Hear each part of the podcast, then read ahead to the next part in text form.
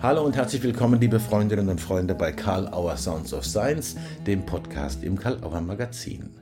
Heute sprechen wir mit Gerald Knaus, unter anderem Migrationsforscher, Mitgründer der European Stability Initiative und Autor des Bestsellers Welche Grenzen brauchen wir? Was braucht es, um den wirklich revolutionären Grundgedanken der Genfer Flüchtlingskonvention mit Leben zu füllen und zu organisieren, dass Menschen, die unseren Schutz brauchen, ihn auch wirklich bekommen können? Ich glaube, es ist niemand tatsächlich mehr in der Lage, das mit guten Gedanken und wichtigen Argumenten auszuführen als Gerald Knaus. Viel Spaß mit Gerald Knaus im Gespräch und ein kleiner Hinweis, am 6. Juli 2021, also in vier Wochen, wird Gerald Knaus dabei sein bei einem besonderen hybriden Tagungsprojekt, das die Arbeitsgruppe an der Grenze unter anderem auch mit der Karl-Auer Akademie organisiert. Alsdann, viel Spaß mit dem Gespräch. Ja, hallo und herzlich willkommen, lieber Gerald Knaus, zum Gespräch mit Karl Auer Sounds of Science. Sehr schön, dass Sie sich Zeit nehmen, mit uns zu sprechen. Hallo. Hallo, das hat meine Freude.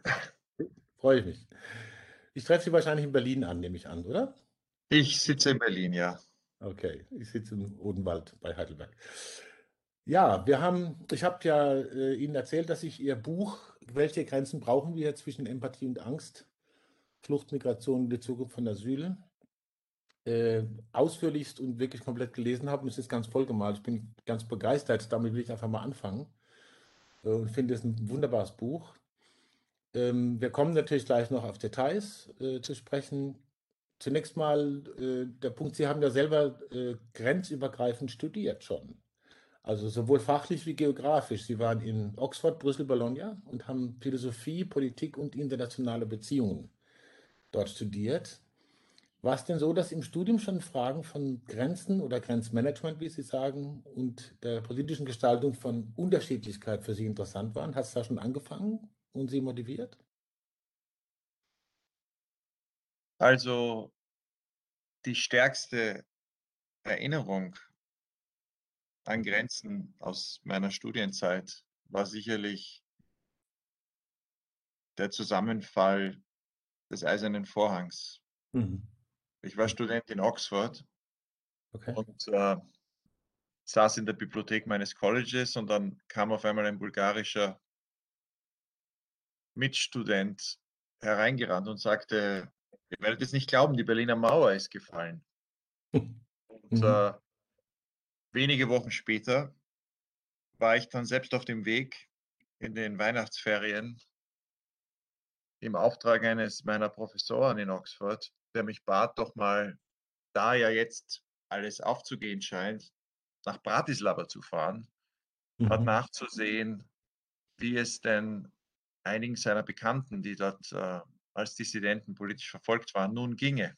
Und okay. so bin ich dann also zu Weihnachten 1989 und Anfang 1990 sehr, sehr viel in äh, der damaligen äh, Tschechoslowakei gewesen und diese Erfahrung, wie da ein eiserner Vorhang, eine Mauer, die Europa Jahrzehnte, seit ich geboren bin, in zwei vollkommen getrennte Hälften geteilt hat, wie hm. die auf einmal verschwand, wie schwierig es noch war, im Dezember 89 äh, nach, von Wien nach Bratislava zu kommen und wieder zurück und wie dann auf einmal der ganze Kontinent äh, mhm. Türen und Fenster aufgemacht hat. Mhm. Das war eine unglaubliche Erfahrung. Und das hat dazu geführt, dass ich auch mein Studium äh, verändert habe, weg von Geschichte. Mich mhm. interessierte mhm. zwar Geschichte immer sehr, aber ich dachte mir, anstatt der Französischen Revolution studiere ich lieber die Revolution, die gerade in Europa passiert, mhm. äh, hin dann zu Politik, Wirtschaft und, und der Gegenwart. Und diese Erfahrung mit 19, dass alles möglich ist, auch im Guten, äh, glaube ich, hat mich bis heute geprägt. Mhm. Ja, sehr, sehr schön, dass Sie das gerade sagen, weil unser Kontakt ist ja zustande gekommen, auch durch diese Thematik. Ähm, Grenzerfahrung im Mauerfall, wo wir auch am 6. Juli uns in Naumburg sehen werden. Äh, da können wir dann auch über die Sachen gern weitersprechen. Das interessiert mich sehr. Äh, Ergebnis von all äh, diesen Prozessen, die Sie für sich dann auch äh, erlebt haben, war ja die Gründung einer Denkfabrik, wie das so genannt wird European Stability Initiative. kurz ESI. Vielleicht mal so ganz kurz, wenn das geht. Was macht diese Initiative?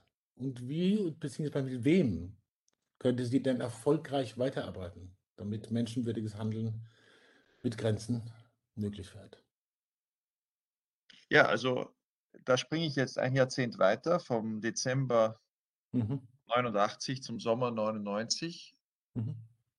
Diese Erfahrungen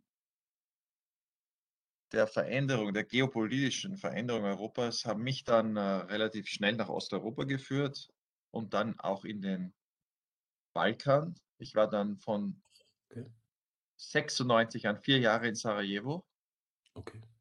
Und habe dann dort mit meinen Kollegen in Sarajevo beschlossen, unsere Erfahrung war, dass, dass, dass wir hier in einer Nachkriegssituation voller Spannungen, voller, voller komplexer Probleme, wie, wie sich neue Konflikte in Zukunft verhindern lassen, dass uns da, äh, vor allem die wir in internationalen Organisationen arbeiteten, konkrete Analysen und Ideen fehlten. Also mhm.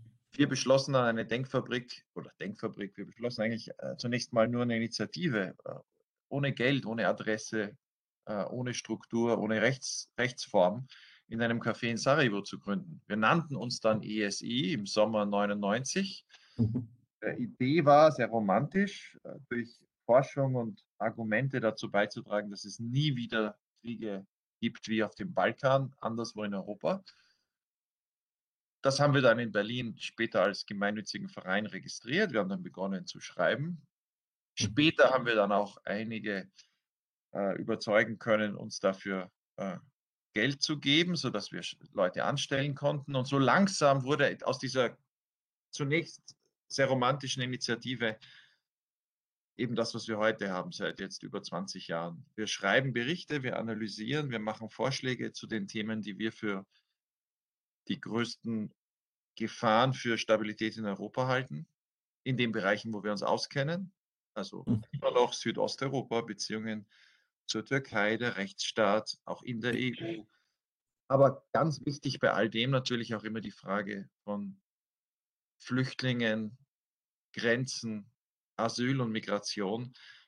Und genau daran habe ich zum Beispiel im Balkan schon gearbeitet. Ich war in einer internationalen Behörde eben damals auch dafür zuständig, die Rückkehr von Menschen zu ermöglichen, die im Krieg aufgrund ihrer ethnischen Zugehörigkeit vertrieben wurden, diese sogenannten mhm. ethnischen Säuberungen, und die in ihre Häuser zurückkehren wollten, in Gebiete, die äh, nicht von ihrer sogenannten ethnischen Gruppe beherrscht wurden. Und da zu, zu, zu sehen, wie, wie, man, wie man Grenzen wieder überwinden kann, wie man auch Grenzen, die im Krieg gezogen wurden, durch Politik durchlässig und zum Verschwinden bringen kann, Mhm. Das war auch eine Erfahrung. Und auch das war eigentlich nach den katastrophalen Ereignissen der Kriege eine positive. Und äh, die äh, Idee, dass man durch Ideen und Analysen, die wir, die wir da als kleine Denkfabrik schreiben, was dazu beitragen kann, die inspiriert mich und meine Freunde und Kollegen äh, bis heute. Das hat ja auch Resonanz gefunden. Sie haben da äh, vielfach wurden Ihre Expertisen ja auch in Anspruch genommen für tatsächlich äh, Ideen zur Gestaltung politischer Prozesse. Das fällt mir jetzt gerade spontan ein. Also zum Beispiel das äh, Abkommen mit der Türkei und so. Das ist doch auch äh, schön, wenn man merkt, es wird wahrgenommen, was man äh, an Ideen hat und man hat ein paar Chancen da und dort vielleicht äh, mit beizutragen, dass was äh, gescheiter wird als bislang, oder? Ja, das ist, die Motivation, das ist die Motivation und das ist auch der Sinn, denn wir schreiben wir, wir, also wir versuchen zumindest nicht für die, für die Schublade zu schreiben oder nicht so zu schreiben, dass es Leser ähm, ja, äh, wahrnehmen, lesen und nach einem Tag wieder vergessen haben. Die Idee und der Anspruch ist schon, ähm, so intensiv an Problemen zu arbeiten, dass wir uns am Ende dann auch Lösungen einfallen, die Entscheidungsträger die Verantwortung haben und die auch das Mandat haben von Wählern, mhm. überzeugen. Und das ist uns zum Glück immer wieder gelungen. Ähm, ja. Ja, unter anderem auch im, im März 2016 mit, der, mit dem Vorschlag der Einigung mit der Türkei. Hm. Sehr schön. Ich habe das Buch ja schon erwähnt, äh, ist glücklicherweise ein Bestseller, wie ich finde, glücklicherweise. Und äh, Sie plädieren sozusagen abschließend dafür, ganz, ganz leidenschaftlich, friedliche Grenzrevolution muss vollendet werden und ihre Werte verteidigt. Und am Schluss des Buches steht eine Frage. Schaffen wir das? Was sagen Sie? Schaffen wir es? Das wissen wir noch nicht. Also mhm.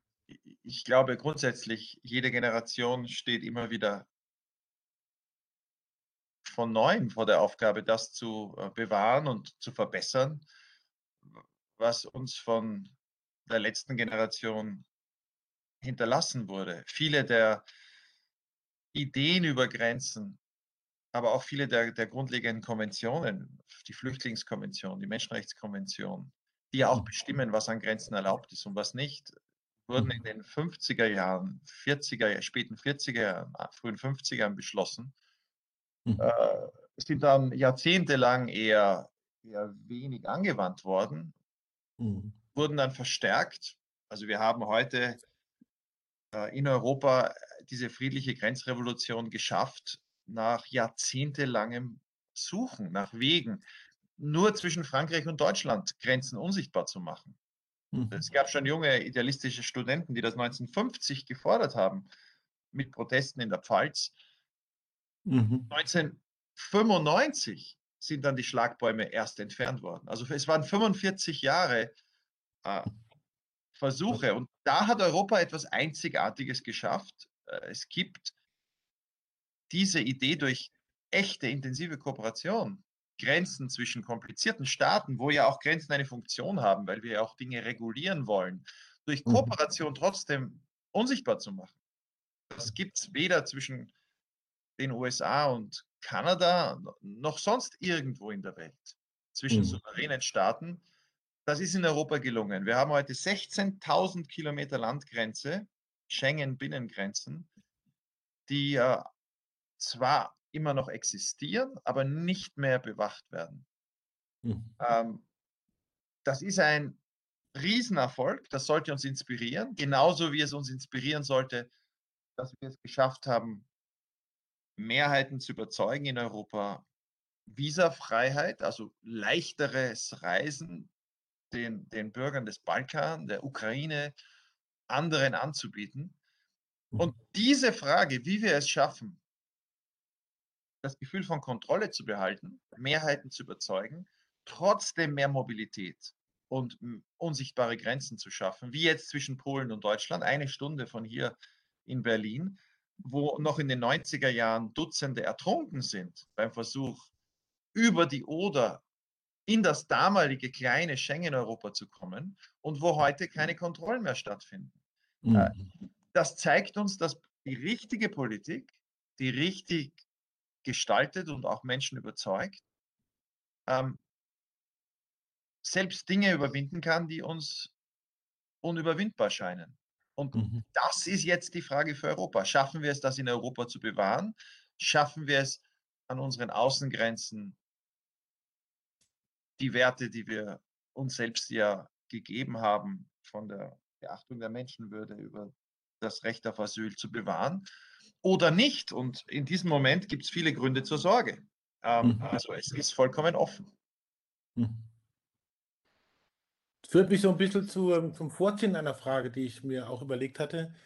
Ähm, Sie sagen, es ist ein bisschen in Gefahr, wenn ich das richtig verstanden habe, oder wir erleben ja gerade solche Tendenzen. Viktor Orban spielt auch eine Rolle in Ihrem Buch und das beobachten Sie natürlich sehr genau, ähm, was da so passiert und wo das vielleicht auch gefährdet ist. Es scheint irgendwie so eine Art Paradoxie zu geben zwischen dem, was wir als Menschenrechte und Menschenwürde sozusagen uns auf die Fahnen geschrieben haben und in die Gesetzbücher und auf der anderen Seite äh, gibt es doch so etwas wie Notwendigkeit von Abgrenzung und das scheint immer wieder sich so wie ein Widerspruch anzuhören. Und ich verbinde es jetzt gleich mal mit der Frage Populismus. Ja? Also ähm, ein Wort zum Populismus sozusagen. Was macht Populisten eigentlich so erfolgreich im Zusammenhang mit Grenzpolitik? Und wie kann man anderes, was sie eher umtreibt und andere, äh, nicht populistisch vertreten und trotzdem viele dafür begeistern, dass es der bessere Weg ist?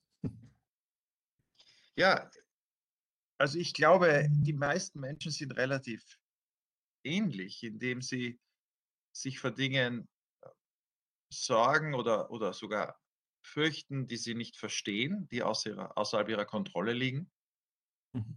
indem sie aber gleichzeitig Empathie haben für die Menschen, denen sie gegenüberstehen äh, und wo sie auch das Gefühl haben, sie können etwas tun, sie können helfen. Also diese, diese Emotionen in jeder unserer, in jedem von uns zwischen, zwischen Empathie, wir wollen, dass das Kind gerettet wird, dass das äh, in der Türkei am Strand tot liegt. Wie konnte das passieren, fragen sich dann alle.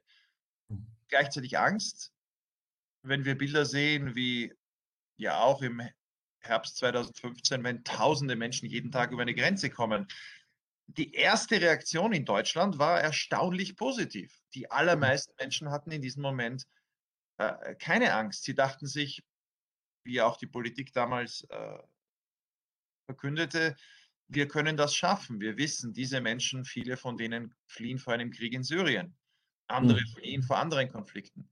Aber es gab auch schon damals Menschen, und diese Zahl wuchs, die dann sagte, ja, aber halt, wenn da jetzt jeden Tag 10.000 Menschen über die Grenze kommen, wie geht das weiter? Wohin führt das? Was passiert dann? Und da einen Ausgleich zu finden zwischen eigentlich mit sich selbst ehrlich zu sein und zu sagen, jeder von uns hat begrenzte Empathie, einfach schon allein durch unsere begrenzte Aufmerksamkeit. Mhm. Ich wache auf und mache mir Sorgen um Menschen, die ich kenne oder um Konflikte, die ich verfolge. Ich, ich, ich merke nicht viel von Konflikten, die nicht in meinem, in meinem Fokus sind. So geht es mhm. jedem von uns. Ähm, mhm. Hier jetzt zu sagen, wie bauen wir darauf jetzt eine, eine Politik auf gegenüber Flucht, äh, die, diese, die diese Sorgen ernst nimmt und es nicht den Populisten überlässt, zu sagen, wir sind die, die Kontrolle herstellen. Und die einzige Art und Weise, Kontrolle herzustellen, ist, ist durch Brutalität, mhm. durch, durch Abschottung.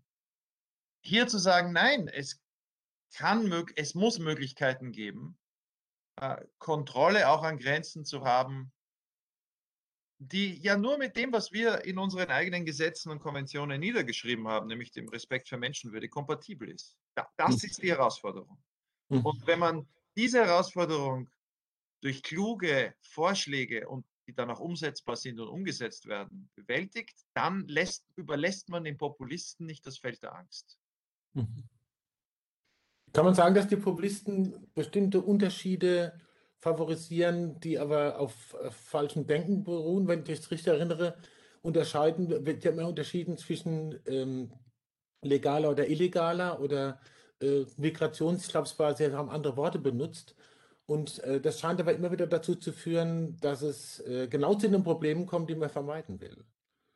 Reguläre oder irreguläre Migration, glaube ich, war der Unterschied. Ne? Da, wo, wo, jeder sagt, so, so müssen wir das klären. Sie haben da über unglaublich viele Beispiele. Australien, Gambia, äh, Griechenland, Vietnam. Das ist da wirklich unglaublich umfassend. Und immer wieder ist dieses gleiche Strukturmuster zu sehen.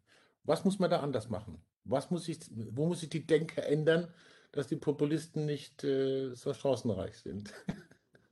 Also ich, ich glaube, es ist, es ist natürlich, dass Menschen ähm, dass Menschen sich die Frage stellen, wem schulden wir was? Ja. Aber es ist auch gefährlich. Das ist ja das, das ist ja das, das, das Revolutionäre an der Flüchtlingskonvention von 1951 gewesen, dass man sagt, jeder Mensch, egal wer er oder sie ist, ob jetzt mhm. Jude oder Christ, Afrikaner oder Asiate oder äh, ob der uns politisch nahesteht oder nicht, jeder Mensch, der verfolgt ist, also wir haben dieses Kriterium oder diese Kriterien, um festzustellen, wer internationalen Schutz braucht, wer ein Flüchtling ist, diese Menschen, wir verpflichten uns, diese Menschen aufzunehmen oder nicht zurückzustoßen in die Gefahr. Mhm. Das ist eine radikale Idee, weil sie entgegengeht dem, was wir ja auch alle wiederum an uns selbst bemerken, dass uns manche Menschen näher stehen. Die Gefahr, ich beschreibe es in meinem Buch anhand der Geschichte Frankreichs und dem Ende des französischen, der französischen Herrschaft in Algerien, als mhm. 1962 die Franzosen Algerien verließen, war überhaupt keine Frage, dass die Million sogenannte Pieds Noirs, diese französischen christlichen und jüdischen Siedler, die zum Teil seit Generationen in Algerien waren, dass diese Million Pied Noir alle in Frankreich aufgenommen würden. Die sind alle geflohen in wenigen Monaten und, und da war Platz. Für die sehr viel kleinere Gruppe von algerischen Muslimen, die für Frankreich gekämpft hatten, die in Lebensgefahr waren, jetzt wo Algerien unabhängig wurde, wo dann auch Zehntausende ermordet wurden, für die war kein Platz.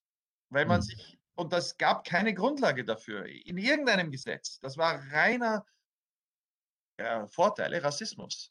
Mhm. Ähm, die Verfassung damals, die damals in Frankreich galt, kennt kein, keine französische Staatsbürgerschaft, die durch Religion bestimmt ist. Und diese gleiche Verfassung von damals gilt heute noch in Frankreich.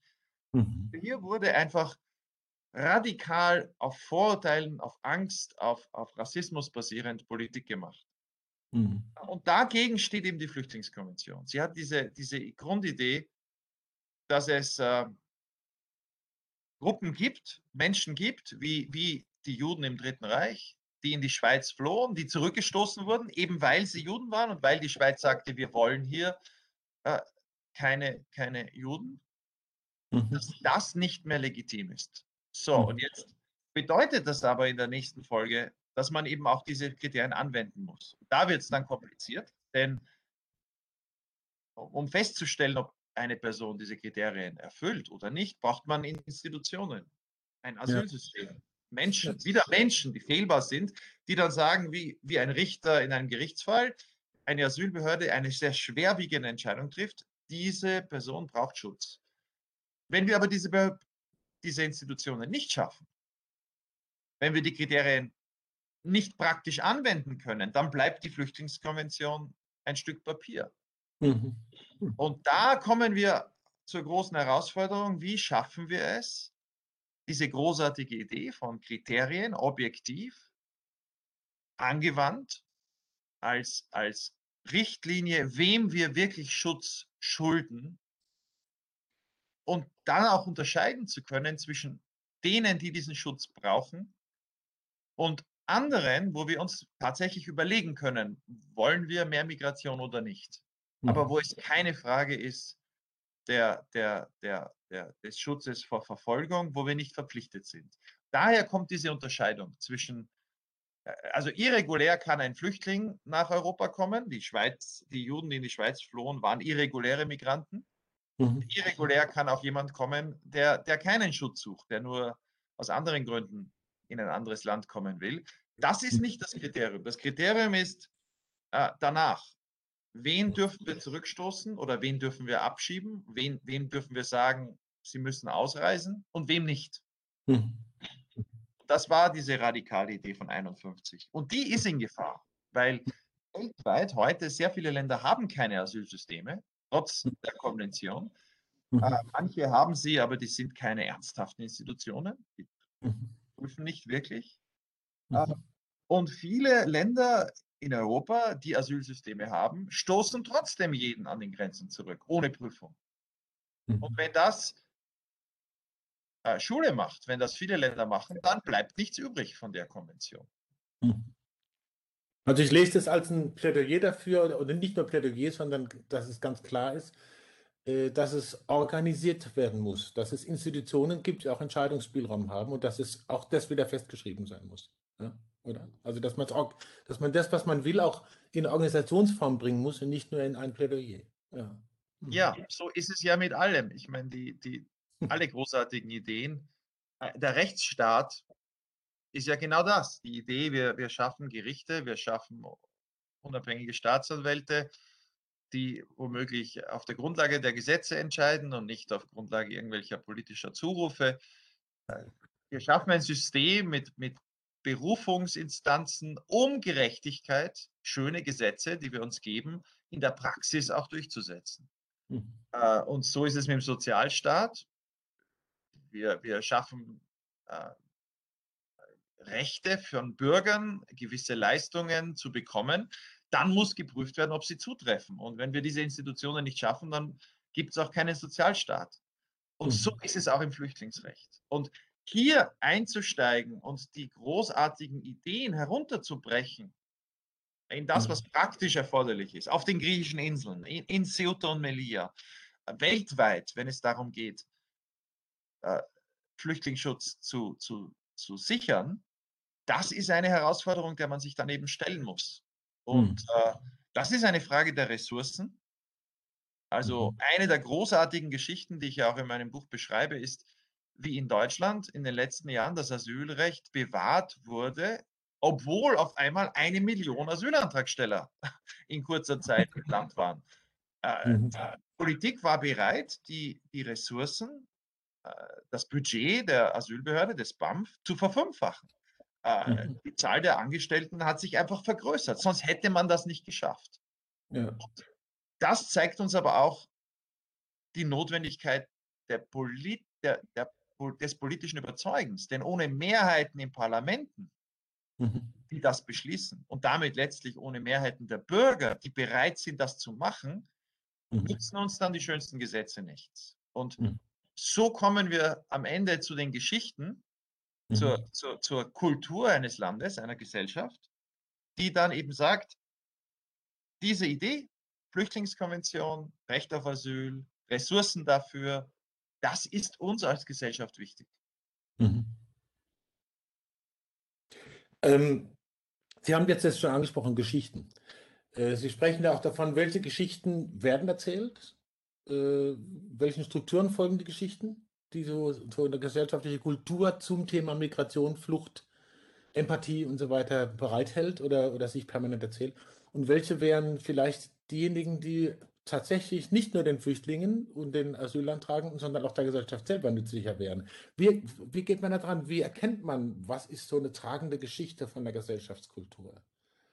Wie, wo guckt man da hin? Ich verbinde es mit der zweiten Frage schnell. Sie sprechen ja auch von Metaphern und Sprachbildern. Also welche Metaphern beherrschen uns und welcher Metaphern bedienen wir uns und wie können wir da äh, Veränderungen anstoßen? Ich glaube, das hängt zusammen. Metaphern, Geschichten vielleicht? Ja, ich gebe vielleicht zwei konkrete Beispiele. Also eine, ja. der, eine der spannenden Geschichten ist, ich erwähne das immer wieder, aber bis vor wenigen Jahrzehnten war das den meisten Mitteleuropäern gar nicht so be bekannt die, die Geschichte an der Schweizer Grenze. Ja. Die Geschichte, wie Schweizer mit jüdischen Flüchtlingen umgegangen sind. Mhm. Die wurde in der Schweiz von jetzt schon zwei oder drei Generationen von Journalisten und Journalistinnen, Wissenschaftlern, Historikern, letztlich dann auch Politikern aufgearbeitet. Und dabei wurden Geschichten wie die des äh, St. Gallener Polizeikommandanten Paul Grüninger auf einmal bekannt. Paul Grüninger war jemand, der im Zweiten, äh, noch vor dem Zweiten Weltkrieg, also nach, nach dem Anschluss Österreichs an das Dritte Reich, äh, Juden aus, aus dem Dritten Reich geholfen hat, irregulär ins Land zu kommen. Mhm. Und er wurde verurteilt, entlassen, war hm. dann, Vorbest war dann Straftäter im mhm. Sicht des Schweizer Staates und ist 1972 gestorben. Seine mhm. Rehabilitierung erfolgte erst mehr als zwei Jahrzehnte nach seinem Tod.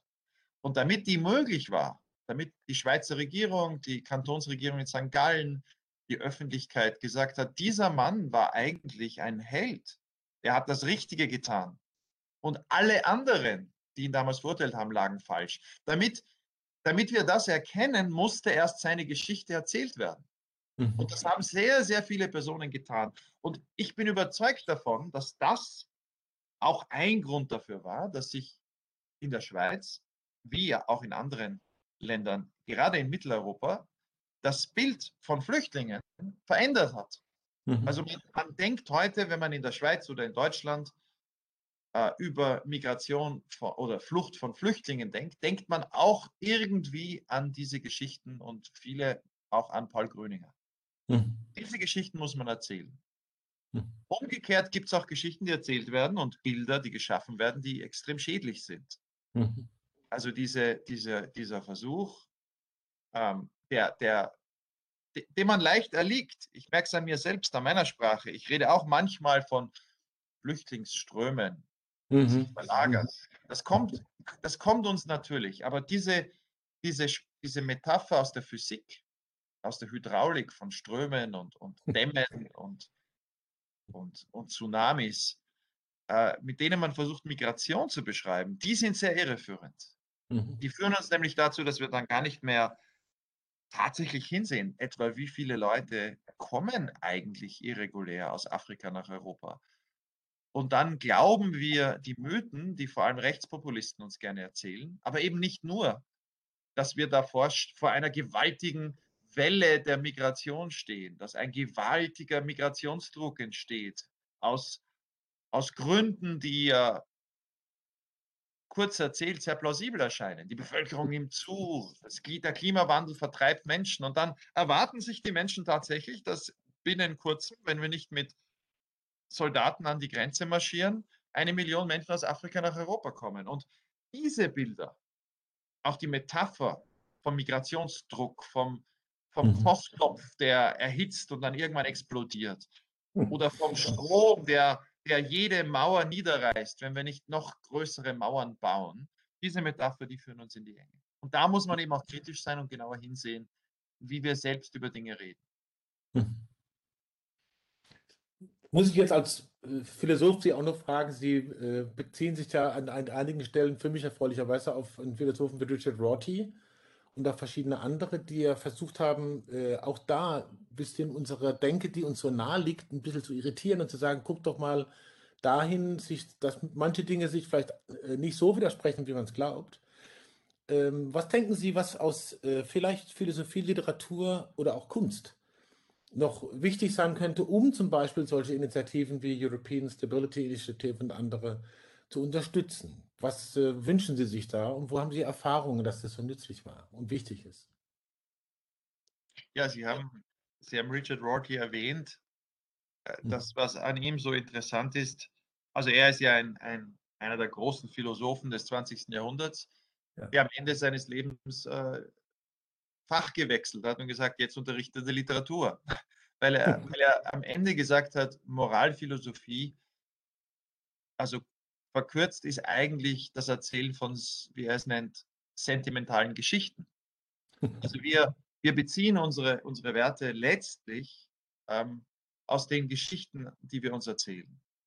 Mhm. Menschen sind empathisch, aber diese Empathie ist eben beschränkt auf hm. gewisse Gruppen, auf die, mit denen wir eine Beziehung herstellen können. Aber diese Beziehung stellen wir auch im Kopf her und die Geschichten helfen uns dabei. Und so erklärt eben auch Rorty, wie, wie aus Empathie Solidarität werden kann, mhm. äh, indem wir in Menschen, in anderen Gruppen, die uns zunächst fremd erscheinen, etwas entdecken, was sie mit uns verbindet. Mhm. Äh, und das ist, glaube ich, eine enorme und keine philosophische, sondern sehr, sehr praktische Herausforderung, für ja. jeden, der sich eben, eben mit, mit, Flücht, mit Flüchtlingen oder der Fluchtfrage beschäftigt. Denn da geht es ja auch immer darum, zu erkennen, dass uns Menschen und ihr Leid fremd sind, aber in dem Moment, in dem wir irgendeine Beziehung herstellen können, durch Geschichten, durch Erzählungen, mhm. natürlich am einfachsten durch Kennenlernen, äh, verändert sich auch die Art, wie wir, wie wir uns verpflichtet fühlen. Und ja. wenn es in einer Gesellschaft gelingt, wenn wenn in Deutschland, das war ja das unglaublich Ermutigende im Jahr 2015, 16, obwohl es bereits eine Pegida gab, die vom Untergang des Abendlandes sprach durch äh, Muslime, war in der ganzen Debatte 2015, als Flüchtlinge nach Deutschland kamen, das auf einmal nicht mehr das wichtigste Thema für die große Mehrheit der Deutschen, die gesagt haben, da kommen jetzt Menschen, wir sehen in ihnen Menschen, die, die, die Schutz suchen. Wir kennen die Bilder aus Aleppo, wir haben die Bilder aus Syrien gesehen. Dass das jetzt Muslime sind, das spielte in der Hilfsbereitschaft 2015 keine große Rolle. Mhm. Ähm, das, das, war, äh, das war nicht selbstverständlich, aber das war extrem ermutigend. Mhm. Aber es ist auch klar, dass, wenn man Rorty ernst nimmt, dass man dann erkennt, dass alle diese moralischen Werte, die wir haben in einer Gesellschaft, eben in jedem Moment verteidigt werden müssen. Und der beste Weg, das zu tun, ist es äh, unter anderem äh, Geschichten zu erzählen. Also Geschichten, die auf der Wirklichkeit basieren, also auf Erfahrungen, etwa wie es gelungen ist, in vielen Orten, Sie sitzen in Baden-Württemberg, da gibt es mhm. ganz, ganz viele Fluchthelfer, die ich kenne, äh, mhm. Flüchtlingshelfer, nicht Fluchthelfer, äh, Flüchtlingshelfer, die Fluchthelfer und ihre Geschichten aus der DDR spielen auch eine Rolle in Deutschland, aber Flüchtlingshelfer, Gruppen, die sich engagieren, die Leute kennenlernen und die dann wiederum davon anderen erzählen. Und so so entsteht Sympathie, Empathie, äh, Anteilnahme. Mhm. Ohne die so etwas wie die, die große, äh, die große äh, Ankunft von, von Hunderttausenden 2015, 2016 nicht zu bewältigen wäre. Und da, also so ist Philosophie eigentlich, und Rorty sieht ja Philosophie auch eher als ein, ein Werkzeug, das uns hilft zu Mhm. erkennen, wie wir denken, wie wir funktionieren als Menschen, um dann auch besser zu handeln. Mhm. Und da finde ich seinen äh, Pragmatismus, wie er es nennt, Mhm. äh, extrem hilfreich. Mhm. Dem kann ich jetzt als nicht so versierter wie Sie trotzdem einfach nur zustimmen. Das hat mich natürlich sehr gefreut, dass dann Rorty da vorkommt. Ähm, ich muss jetzt meiner blöden Rolle gerecht werden. Ich muss auf die Zeit gucken. Es ist, äh, ich, ich hätte, äh, es sind die Fragen, die ich geschickt hatte, sind noch andere draus geworden. Es werden noch 100 andere draus. Wir sehen uns ja am äh, 6. Juli und da können wir noch ausführlicher sprechen und auch ins Gespräch kommen mit anderen. Äh, ich möchte Ihnen trotzdem die klassische Sounds of Science Frage am Schluss stellen und Sie können was damit machen oder eben vielleicht ist es auch gar nicht da. Also die Frage ist immer, gab es irgendetwas, wo Sie dachten, das kommt bestimmt vor? Oder das würde ich jetzt gerne noch loswerden und das kam jetzt aber nicht. Und dann wären Sie eingeladen, sich selber praktisch noch eine Frage zu stellen, respektive vielleicht ein Statement, das Ihnen noch wichtig wäre, abzugeben. Gibt es irgendwas? Ja, also ich, seit heute früh um 6 Uhr sitze ich an einem Bericht, den ich mit meinen Kollegen schreibe, wo es um die um das Beispiel Australiens geht, Australiens Grenzpolitik. Australien, das ja seit 2013 mit einem breiten Konsens im Parlament und in der Gesellschaft dazu übergegangen ist, jeden, der irregulär kommt, entweder mit seiner Marine auf dem Wasser zurückzustoßen oder auf diese exotischen Inseln zu bringen, Ja, es den Menschen sehr schlecht ging. Und damit gelang es Australien, irreguläre Migration äh, praktisch auf Null zu drücken.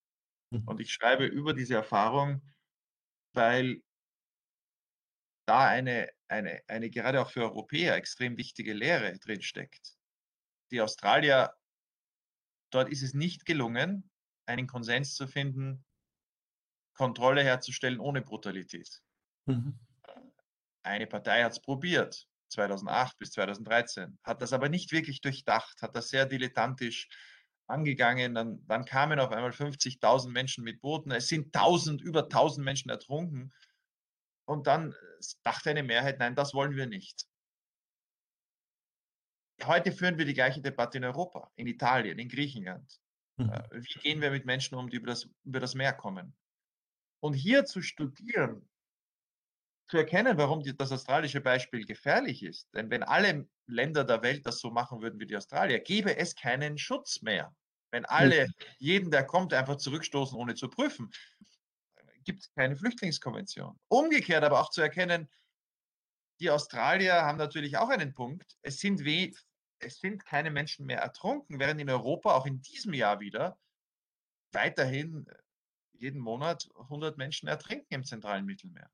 Mhm. Also hier zu sagen, welchen Weg finden wir, Mhm. bevor wir den Salvinis und Le Pens und anderen Populisten in Europa, die damit an die Macht drängen, ähm, bevor wir es ihnen überlassen, Mhm. zu sagen, wie wir Grenzen kontrollieren. Mhm. Hier rechtzeitig eine breite Koalition für humane Grenzen zu bilden. Mhm. Äh, Ich glaube, wenn ich eine Botschaft hätte heute, Mhm. Sommer 2021, ist es, dass wir da wirklich unter enormem Druck stehen, dass wir nicht mehr sehr viel Zeit haben und dass wenige Wochen vor dem 70. Geburtstag der Flüchtlingskonvention Ende Juli dieses Jahres, Mhm. Dass uns da nicht mehr viel Zeit bleibt, dieses Erbe der unserer eigenen jüngeren Vergangenheit zu schützen. Mhm. Und dass es hier nicht genügt, sich in Deutschland in einer innerdeutschen Debatte Hm. nicht intensiv mit dem zu beschäftigen, was in Griechenland, in Italien, aber eben auch in Australien in den letzten Jahren passiert ist. Denn ohne Realismus wird es uns nicht gelingen, hier andere zu überzeugen, den Weg zu humanen Grenzen zu finden. Das finde ich ein starkes Schlusswort, ohne Realismus. Das finde ich, das, das würde ich gerne einfach als Schlusswort stehen lassen, wenn Sie damit einverstanden sind. Ja, gerne. Ja. Ich danke mich für Ihre Zeit, für die wirklich spannenden Antworten und Ausführungen. Alles Weitere kann man natürlich im Buch lesen und sollte es auch tun. Das Plädoyer will ich auch nochmal halten. Äh, es lohnt sich unbedingt. Es lohnt sich am 6.7. in Naumburg respektive in West dabei zu sein. Und äh, vielen Dank für Ihre Zeit und für Ihr Engagement. Auch das möchte ich mal gesagt haben. Danke sehr. Ich danke Ihnen. Alles Gute.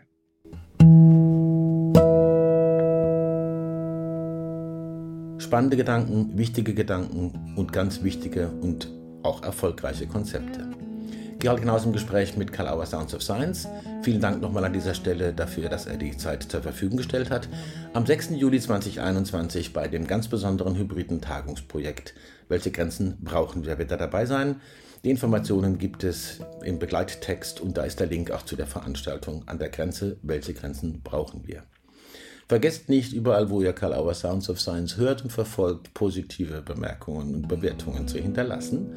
Und schaut euch auch ein bisschen um in der Mediathek von Karl Auer Sounds of Science, bei der Autobahn-Universität und natürlich im gesamten Karl Auer Verlagsprogramm. Vielen Dank, dass ihr dabei wart. Eine gute Zeit und auf Wiedersehen beim nächsten Mal mit Karl Auer Sounds of Science.